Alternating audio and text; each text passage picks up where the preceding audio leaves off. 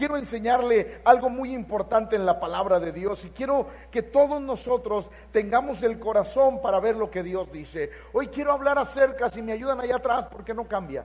Eh, tenemos que hablar, o quiero hablar acerca de correr para ganar. Todos nosotros tenemos que tener la visión de que todo lo que hagamos será prosperado. Va de nuevo. Todo lo que hagamos será prosperado. Ahora, será prosperado. Ahí va, ahí va, ahí va. A veces en, lo que hacemos y fracasamos, prosperamos. Va de nuevo porque la pregunta está media media, pero ahí va. Aún en lo que hacemos y fracasamos como creyentes, ¿ganamos? Yo creo que sí. Yo soy de las personas que piensan que aunque a veces haga cosas y salen mal, voy a ganar. Voy a ganar porque Dios está conmigo. Voy a ganar porque esa derrota me va a enseñar por dónde no es. Ese fracaso me va a enseñar a estar más atento y más alerta. Entonces creo que en la vida no hay fracasos. En la vida hay experiencias que tenemos que aprender a tomar del lado bueno. Por eso, cuando el apóstol Pablo me enseña que tengo que correr para ganar, primero los Corintios capítulo 9, verso 24, escuche las palabras del apóstol Pablo, porque nos, nos asemeja, nos iguala a un corredor, a un atleta. Qué importante, aunque yo sé que aquí a nadie le gusta correr, lo se ve. Pero ahí va, ahí va, escuche. Mire lo que dice el apóstol Pablo en 1 Corintios 9, 24. No sabéis que los que corren en el estadio, todos a la verdad corren. O sea, todos están corriendo, pero ahí le va. Yo no quiero ser un cristiano que es cristiano sin saber por qué es cristiano. Va de nuevo. Yo no quiero ser un cristiano sin saber por qué soy cristiano. Yo no quiero venir a la iglesia nada más porque tengo que venir a la iglesia sin saber lo que tengo que hacer en la iglesia. Si usted se aprende eso, le voy a regalar la cena el 30 de febrero. Escuche. Uno tiene que saber a qué viene a la iglesia. Ay, pastor, pues es que es domingo y tengo que venir. Ay, pastor, si usted me, me habla el lunes y me dice que por qué no vine. ¿Y cómo le voy a decir que andaba en la presa de la boca? No, pastor, pues es que ya es costumbre en mi casa ir a la iglesia. Y a veces la gente no sabe por qué lo hace. Es decir, a veces somos cristianos porque somos cristianos y somos cristianos. Pero yo creo que es importante saber, el apóstol Pablo nos ilustra y nos dice, todos a la verdad corren, pero sabrán por qué corren. Sabrán para qué corren. Y esa es una pregunta que debemos de hacernos esta mañana en este lugar. ¿A qué vine? Vine porque me levanté temprano y no tenía nada que hacer. Vine porque si no Diosito me castiga el lunes, el martes, el miércoles, el jueves. Porque hay gente que viene a la iglesia porque dice, no es que si no voy Diosito me va a castigar. Número uno, no es Diosito. Si usted tiene un Diosito, se equivocó de iglesia. Aquí venimos a la casa de Dios. Tenemos que tener un propósito, un objetivo. Es decir, yo no me levanto temprano, no me baño, no me arreglo simplemente porque vengo a la iglesia. ¿Sabe? Todos los domingos tengo una cita con alguien muy especial. Y no quiero nunca faltar a esa cita que está agendada todos los días en mi corazón porque tengo un encuentro con aquel que me salvó.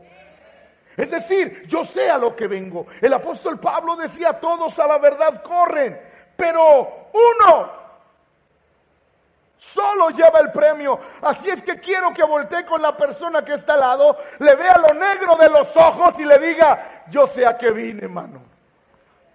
No, no, dígaselo, yo sí sé a qué vine. O sea, yo no vine nomás a la iglesia, no, no, yo sé a lo que vine. Vine a tener un encuentro con el Creador. Vine a adorar, a alabar, bendecir a aquel que tanto bien me ha hecho. Pero uno solo lleva el premio y diga conmigo, hoy salgo con premio. Corred de tal manera que lo obtengáis. Y eso a mí me fascina. Me fascina que el apóstol Pablo nos hace creyentes visionarios. Por eso hoy, hoy, hoy, hoy le va a calar. Diga conmigo, bueno, ya estoy acostumbrado. Pero hoy le va a calar. No podemos ser creyentes que piensen de una forma escasa. Tenemos que ser creyentes que piensen de una forma grande como a Dios le agrada. El apóstol Pablo decía, yo quiero que corras, quiero que participes, pero te voy a decir algo, quiero que ganes. Va de nuevo. El apóstol Pablo nos dice, cuando aceptes a Jesús, cuando entres en la vida cristiana, no quiero que a los 5, 10, 15 años avientes la toalla del Evangelio y digas, no sirvo. No, no. Quiero que cuando tú pongas tus manos en el arado, en tu cabecita y en tu corazón, nunca esté voltear hacia atrás, porque no somos de los que retrocedemos, somos de los que avanzamos para la vida vida eterna. Es decir, el apóstol Pablo nos dice, yo quiero que te prepares para ganar. No quiero que seas un cristiano del montón, porque de esos hay muchos. Y yo no quiero formar creyentes del montón. Yo quiero formar creyentes con una visión de lo que Dios puede y quiere hacer en tu vida. Porque ahí le va, ahí le va, ahí le va, iglesia, iglesia. Va. No a todos los que estamos aquí, Samí Dios nos va a usar en un púlpito.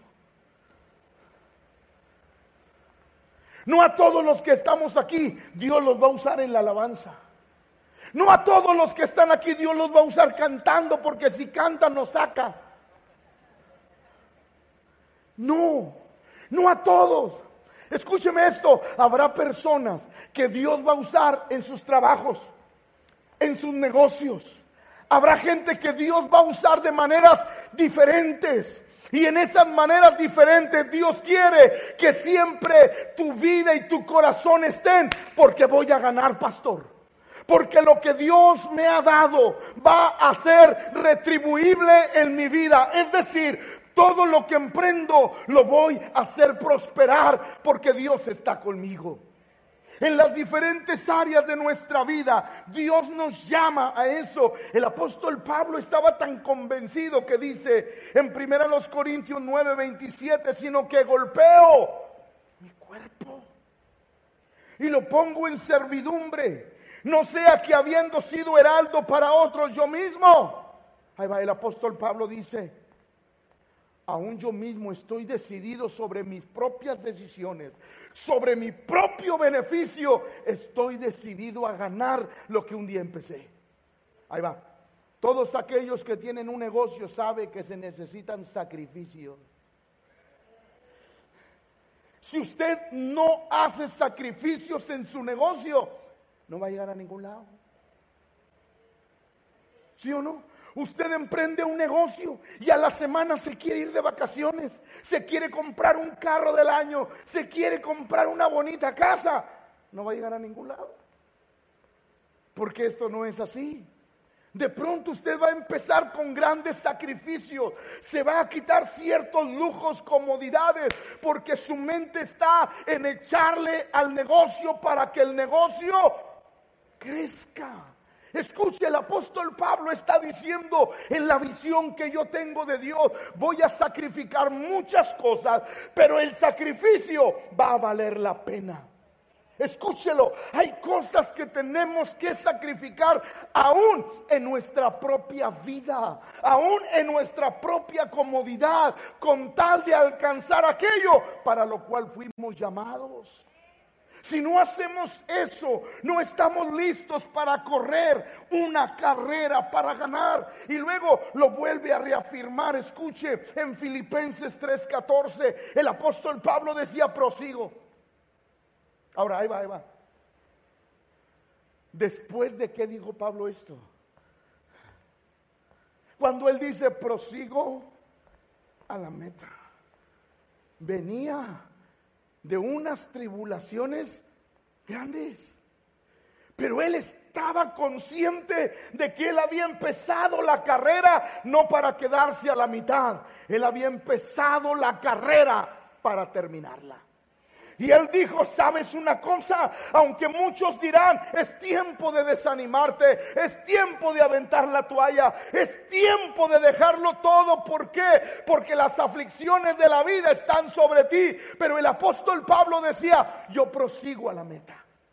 Nada me va a quitar del objetivo, cansado, herido, fastidiado, agobiado, pero de que llego, voy a llegar. Creo que esa debe de ser la visión del cristiano en nuestras vidas. Mire, es como en un equipo de fútbol. Se compone de 23 integrantes. 11 son jugadores. 7 van a la banca y 5 no fueron convocados. Mi pregunta es, ¿qué harán los 7 que van a la banca y los 5 que no fueron convocados la siguiente semana? ¿Qué harán? ¿Qué harán? Prepararse, entrenar más fuerte, dedicarle más tiempo. ¿Por qué? Porque su objetivo no es pertenecer al grupo, su objetivo es jugar en el grupo. A veces así somos. Pastor, ya pertenezco a una iglesia. Qué bonito. Qué bonito que usted tiene una iglesia pero tiene que participar en la iglesia. No es suficiente con ser iglesia. Hay que participar en la iglesia. ¿Por qué, pastor? Porque a través de eso mi carácter está siendo formado y Dios me puede llamar a participar en el equipo principal. ¿Por qué? Porque estamos corriendo una carrera. Por eso es importante comprender algo. Y quiero hablar el llamado de Dios para nuestra vida. Mateo 20, 16 dice, así que los primeros serán. Los primeros serán. Eso es algo bien interesante. Porque si los primeros se desaniman, los que vienen atrás los alcanzan. Esta carrera, diga conmigo, esta carrera es de resistencia. Y yo no quiero que los que vengan atrás me ganen. Va de nuevo. Yo no quiero que los que vengan atrás me ganen. Yo quiero correr la carrera con persistencia. ¿Por qué? Porque sé que Dios tiene algo maravilloso para nuestra vida. Así los primeros serán postreros y los postreros primero. ¿Por qué? Pero pocos. Aún Dios a mí hace una selección para llamar a su obra. A un Dios, escúchalo, a un Dios selecciona y no que Dios hace acepción de personas. No, no, no, no, no. Dios nunca rechaza a nadie, pero simplemente te dice, ahorita no estás listo, váyase a la fila. Ahorita no estás listo, vete a la fila, prepárate más y te voy a dar una oportunidad después. Pero lo primero que tienes que hacer es prepararte. ¿Por qué? Porque Dios llama a muchos, pero escoge a pocos. Entonces, Qué bueno que Dios nos llamó, pero yo quiero ser escogido. Gracias a Dios por esos 20, pero ahí va otra vez. Gracias a Dios porque Dios nos llamó, pero yo quiero ser escogido. Yo no me conformo con que Dios me llame, yo quiero que Dios me escoja a participar en su reino. Por eso es importante cómo lo vemos. No todos los llamados son escogidos. Es como cuando alguien va a un trabajo. Vas a buscar trabajo, llegas con tu solicitud completita, llena, llegas al trabajo, presentas tu currículum vital y le dices, aquí está mi preparación. Pero lo que no te das cuenta es que más de 20, 30 personas fueron antes que tú. ¿Y quién se quedará?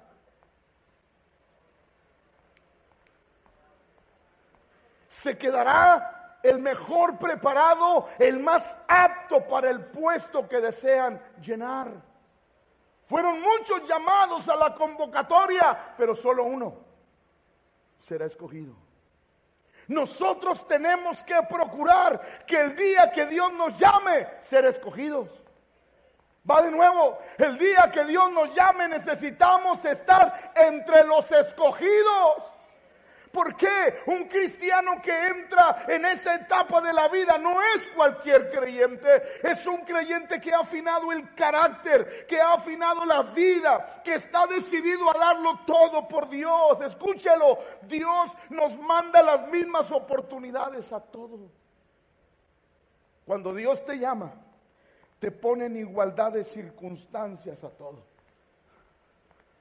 Dios te llama, pero te pone en las mismas circunstancias que otros que Dios llamó. Él no hace acepción de personas, tampoco le da más a uno que a otro. No, no, Dios nos pone en las mismas oportunidades. Por eso Mateo lo dice de esta manera, sino que Dios hace salir el sol sobre malos. Diga conmigo, Dios nos da las mismas oportunidades. Hay personas que sale el sol y se quedan tiradas, Ay, estoy muy cansado. Hay personas que sale el sol y para arriba hay que buscar oportunidades. Depende de nosotros, Dios nos pone las mismas oportunidades a todos. Dios nos ayuda a todos, Dios nos bendice a todos. El asunto es que qué visión tenemos para alcanzar y aprovechar las cosas, los recursos que Dios nos da. Dios nos abre las mismas puertas de bendición a todos. Por igual, Dios abre las mismas puertas de bendición a todos. Yo recuerdo cuando empezamos acá, ¿sabe cómo empezamos? Los que empezaron conmigo saben que allá en el puente, cuando no había puente, pasábamos un vado. Cuando llovía no podíamos hacer cultos, porque era imposible pasar de México a Estados Unidos. No se podía. Teníamos que rodear allá por, por ¿cómo se llama? Juárez Apodaca y luego irte por el túnel y, rodear para llegar a la iglesia era imposible. Empezamos con un techo, con un techo todo roto, las paredes a medio, a, media altura. Era, era increíble aquellas necesidades, pero empezamos. Yo recuerdo que un día van y nos dicen, pastor, desocuparon allá arriba donde es el Ede. Ahí estaban los testigos de Jehová. Se fueron, pastor. Vamos a ver si nos rentan. Vinimos, nos rentaron y ahí empezó la iglesia. Pero había visión. Había visión. Todos aquellos que nos conocen saben que prácticamente, aunque era una iglesia de 100 personas, todos los días estábamos aquí. ¿Por qué? Porque estábamos dispuestos a que Dios nos usara y no solamente nos llamara, sino que nos escogiera.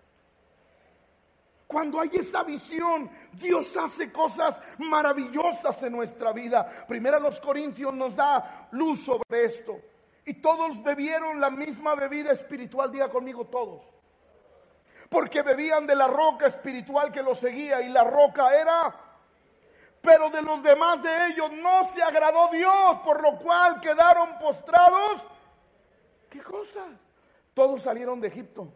Todos vieron el maná, todos vieron la nube, la columna de fuego, todos vieron la roca que salió agua a la peña durante tantos años, vieron cómo el maná cayó, de la roca fluía agua, vieron la protección de Dios, pero muchos de ellos perecieron en el desierto. ¿Por qué? Porque nunca quisieron ser escogidos.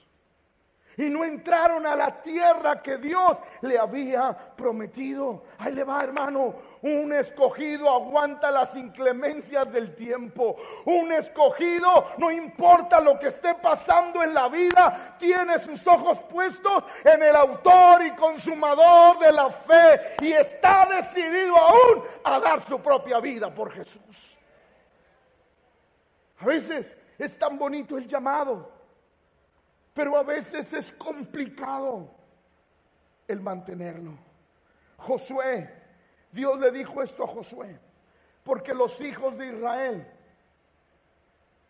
porque los hijos de Israel anduvieron por el desierto 40 años, creo que pusieron la anterior, está puesta la anterior, porque los hijos de Israel anduvieron por el desierto 40 años, hasta que todos los hombres de guerra que habían salido de Egipto fueron consumidos. por cuanto no obedecieron a la voz de Jehová, por lo cual Jehová les juró que no les dejaría ver la tierra por la cual Jehová había jurado a sus padres que nos la daría, tierra que fluye leche. Sí, ahí va, iglesia. Alguien que es escogido no, no se desanima porque vive tiempo en el desierto. ¿Cuántos hemos pasado desiertos? Es que sabe una cosa, a la gente le gusta verte en la tierra prometida. ¡Wow! Yo quisiera, yo quisiera ser el pastor, qué chido andar encorbatado todos los domingos. Qué chido es eso, qué padre, yo quisiera ser pastor. No, no, no, no.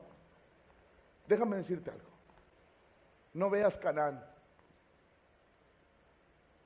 Porque cualquiera se enamora de Canaán.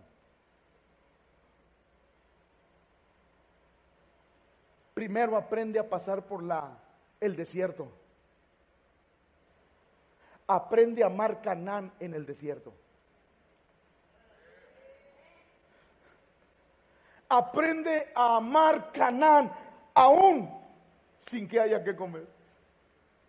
Aprende a amar Canaán sin tener agua. Aprende a amar Canaán cuando todas las necesidades están sobre de ti. Pero yo te aseguro algo, que si sigues amando a Dios en medio de tus dificultades, no faltará la columna de nube por la mañana, no faltará la columna de fuego por la noche, no faltará que Dios sea tu proveedor y no faltará que Dios te cuide de tus enemigos. ¿Por qué, pastor? Porque eso es lo que hace un escogido de Dios. Un escogido tiene la visión correcta en el punto correcto donde Dios le dijo que iba a llegar. Yo estoy seguro de lo que Dios nos dijo. Y sé que aunque hoy no lo veo, lo voy a ver.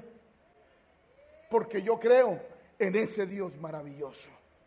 Juan 15, 16 nos dice algo importante. No me elegisteis vosotros a mí, sino que yo os elegí a la primera cosa es que Dios te llama. ¿Por qué Dios te llama? Ahí va, iglesia está aquí. Está aquí de veras. Escuche bien esto, por favor, porque esto le va a servir en el desarrollo de su vida espiritual. No me elegisteis vosotros a mí, sino que yo os elegí a vosotros. Es decir, escuche, Dios te vio con un corazón para servir. Porque Dios, perdón, me, me perdona lo que le voy a decir. Me perdona lo que le voy a decir. Dios no llama a flojos a servir. Dios llama a gente trabajadora al servicio. Dios te ve que andas como una hormiguita, que sirves aquí, que sirves acá, Dios te llama, venga para acá, venga para acá. Usted sirve, venga para acá. Ya lo llamé. Le gustó mi currículum vitae a Dios.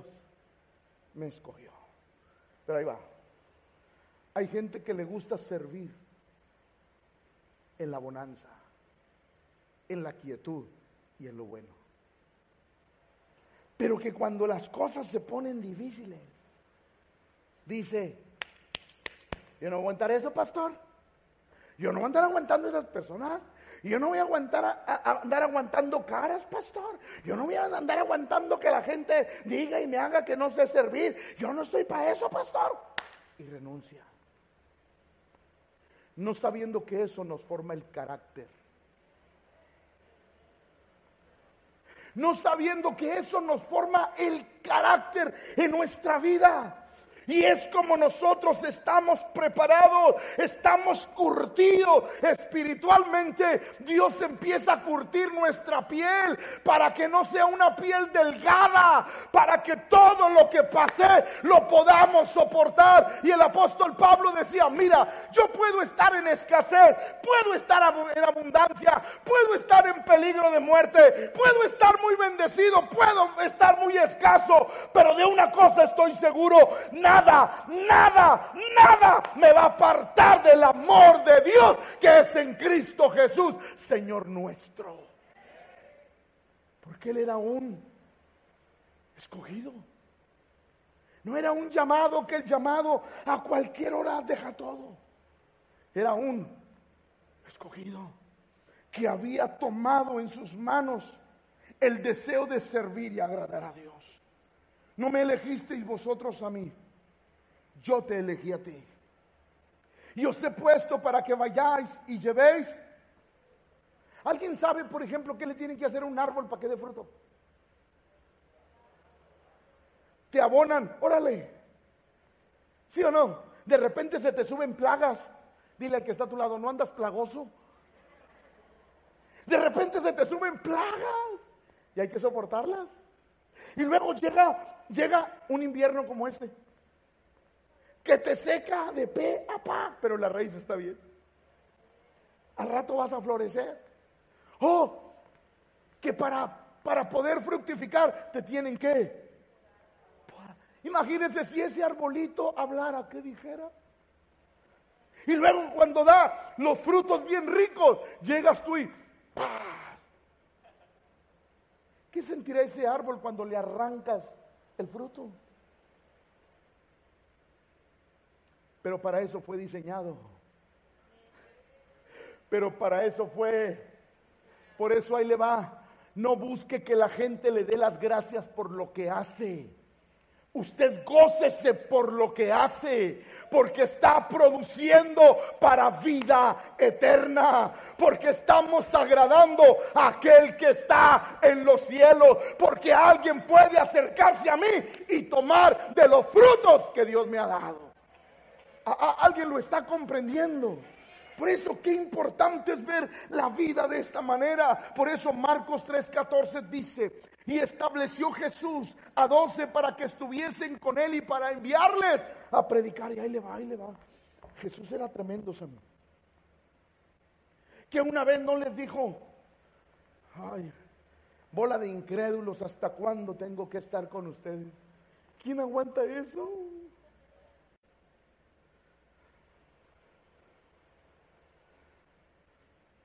Cuando aquello, el Señor predicó aquel mensaje y ellos, Señor, no hables así, de por sí la gente batalla para venir, no hables así, así, ¿te quieres ir tú también? Órale, ala. La Biblia dice que muchos, porque eran. ¿Sabes por qué el Señor no paró? En tres años de caminar kilómetros todos los días, de desvelarse, de malpasarse. ¿Sabes por qué? ¿Quiere que le diga por qué? Por dos cosas. Porque su ministerio iba a durar tres años. Pero los escogidos tenían que estar bien curtidos.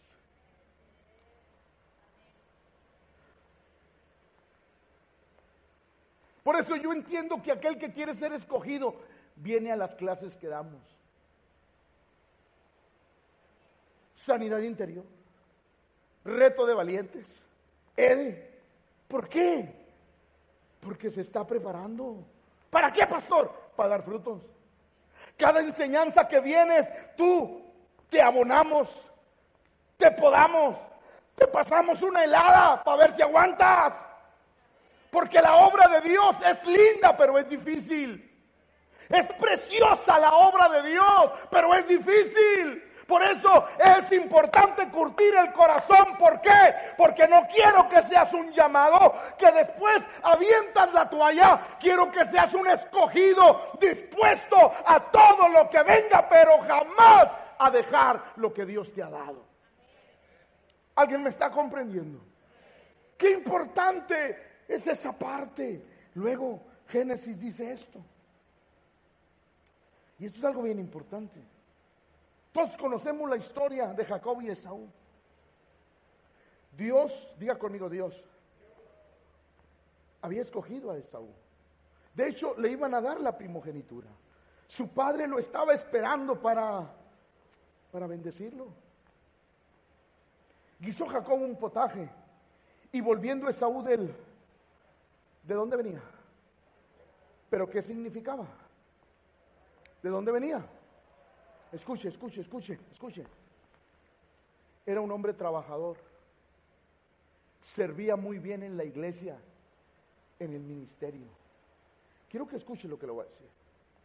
Y guisó Jacob un potaje y volviendo Esaú del campo, cansado. Y ese es el problema. Hay buenos servidores, pero que cuando las aflicciones del ministerio, de la propia vida, de la propia familia, te cansan, avientas todo.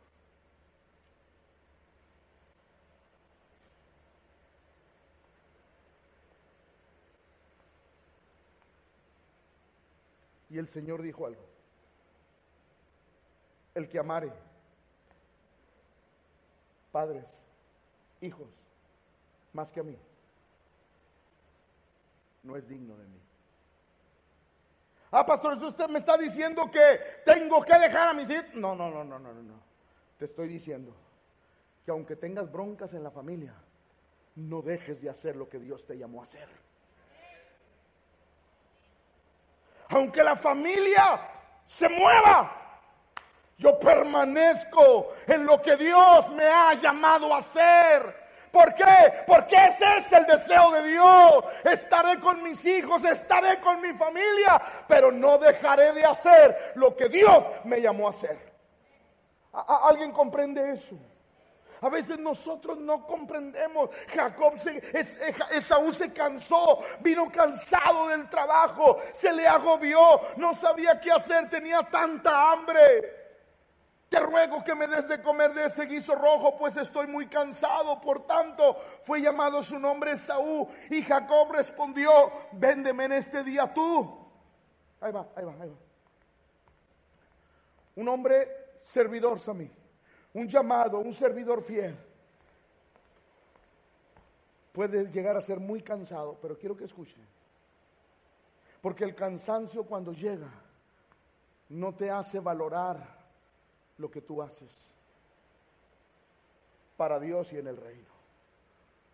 El cansancio te hace desvalorar lo que Dios hace en tu vida te hace desvalorar lo que Dios ha hecho, lo que Dios está haciendo y lo que Dios tiene pensado hacer en tu vida. A veces cuando nos cansamos, cuando la carrera que estamos transitando y decimos, estoy cansado, no te das cuenta que la meta está más cerca que cuando empezaste. No te das cuenta que Dios valora cada kilómetro, cada esfuerzo. Por eso el apóstol decía, para que mi mente esté correcta, todo lo que hago, lo hago para el Señor, aunque la iglesia se beneficia. Pero todo lo hago como para el Señor. Este hombre se cansó, era trabajador, era todo lo que usted quiera. Se cansó y desvaloró lo que Dios le había dado. Amada iglesia, por nada desvalores lo que Dios te ha dado. Por nada desvalores lo que haces a través de la obra de Dios. Por eso la Biblia nos enseña que había diez vírgenes, mismas oportunidades, misma lámpara cargada de aceite. Porque todas fueron pero fueron, hasta que no lo diga, predico, y si nos da la una, ni modo, por su culpa. Las diez eran llamadas. ¿Ya ve cómo si saben? Las diez eran llamadas. Mateo 25.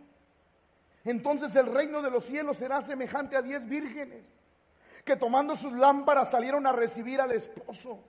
Cinco de ellas eran y cinco insensatas. Las insensatas tomando sus lámparas no tomaron consigo. ¿Sabe por qué el llamado no pasa a ser escogido? ¿Quiere que le diga algo? ¿Quiere que se lo diga? Porque a veces el llamado no pasa a ser escogido. Escuche esto tomando sus lámparas, salieron a recibir al esposo. Cinco de ellas eran prudentes, cinco insensatas. Las insensatas tomando sus lámparas, ¿no tomaron?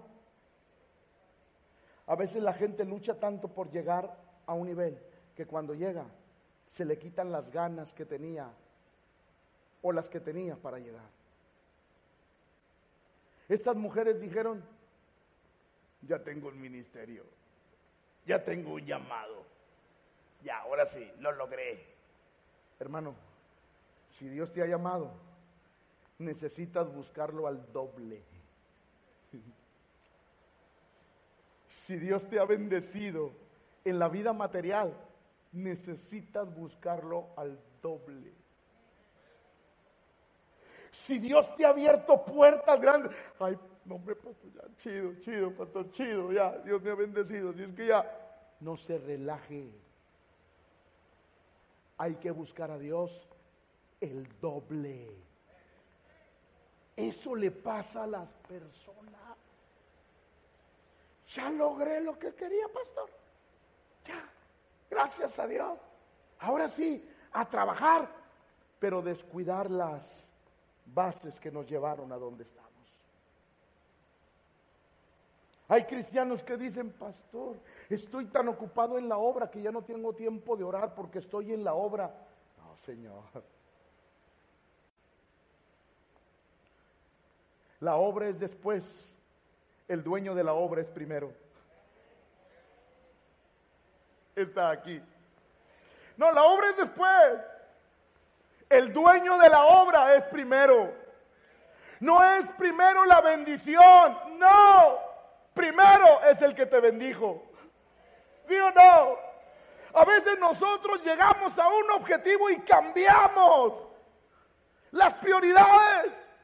Cuando las prioridades nunca pueden cambiarse. Siempre será Dios y su reino primero. ¿Alguien está aquí? Por eso estas mujeres estas mujeres dijeron, Chihuahua, las cinco fatuas no tomaron, o las insensatas tomando sus lámparas no tomaron consigo aceite, más las prudentes. Más las prudentes. Tomaron aceite en sus vasijas juntamente con sus lámparas. No nos vamos a descuidar.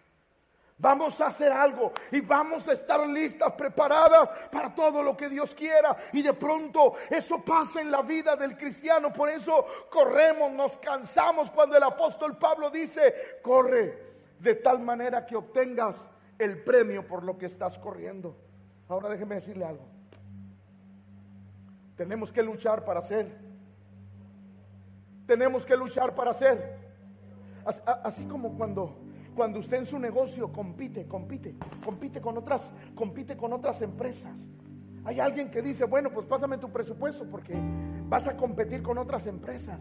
Y usted se prepara, trata de dar el mejor precio sin sacrificar sus ganancias. Y usted confía en su producto, confía en lo que usted hace y presenta su propuesta.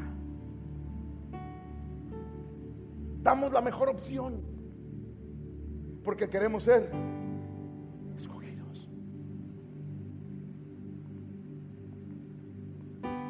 Sirva, pero no se canse. Sirva no para ser escogido. Sirva porque es un deseo de su corazón. Todos luchamos para ser escogidos. El apóstol Pablo dice, no sabéis que los que corren en el estadio, todos a la verdad corren pero uno solo lleva el premio, así es que yo quiero llevarlo. Hebreos 10:39 dice, pero nosotros no somos de los que retroceden. No, pastor, no importa lo que pase, no importa lo que viva. Por ejemplo, le voy a decir algo. En el culto de las 6:30, antes de la pandemia, venían alrededor de 200, 250 personas, más o menos el domingo pasado que abrimos la reunión de las 6.30, ¿sabe cuántas vinieron? ¿Sabe cuántas vinieron? 44 personas. Para aprender 60 toneladas de clima. Para aprender todo esto. Les digo a los hermanos, a los líderes, no vamos a cerrar la tercera reunión no la vamos a cerrar, porque no nos vamos a dar por vencidos. La gente va a regresar y vamos a estar preparados cuando regrese. Yo no quiero, como pastor, que busquen otra iglesia. El pastor ya cerró el domingo, vámonos a buscar otra iglesia. No, Señor. No va a haber necesidad de buscar otra congregación, porque su congregación va a permanecer abierta. No somos de los que retrocedemos. No somos. En uno de los meses más críticos de la pandemia, escúcheme bien. Esta iglesia tiene gastos fijos. Que si yo le dijera cuántos son los gastos, los gastos fijos, se asustaba, por eso no le digo. Uno de los meses más terribles de la pandemia, uno de los meses más terribles de la pandemia, no se alcanzó a cubrir ni siquiera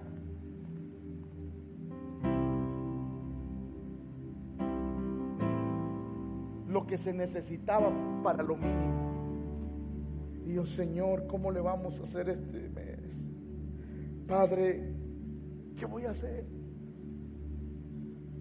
Una mañana recibo una llamada. En mi peor crisis de, si usted quiere verlo de fe, en mi, en mi crisis de ¿qué hago, Señor? ¿Para dónde? Recibo una llamada. Pastor, ¿cómo está un miembro de la iglesia? Ah, bien, hermano, ¿y usted? Bien, pastor. Pastor, necesito verlo urgentemente. Porque yo tengo que salir de viaje, necesito verlo urgentemente. Yo andaba en un mandado lejos. Hermano, no puedo, pero dígame qué se le ofrece, pastor. Mi jefe me acaba de hablar, no sé por qué que quiere dar una ofrenda para la iglesia. Él no viene a la iglesia, yo no lo conozco. Me acaba de hablar, pastor, que, que vaya porque le va a dar una ofrenda a la iglesia.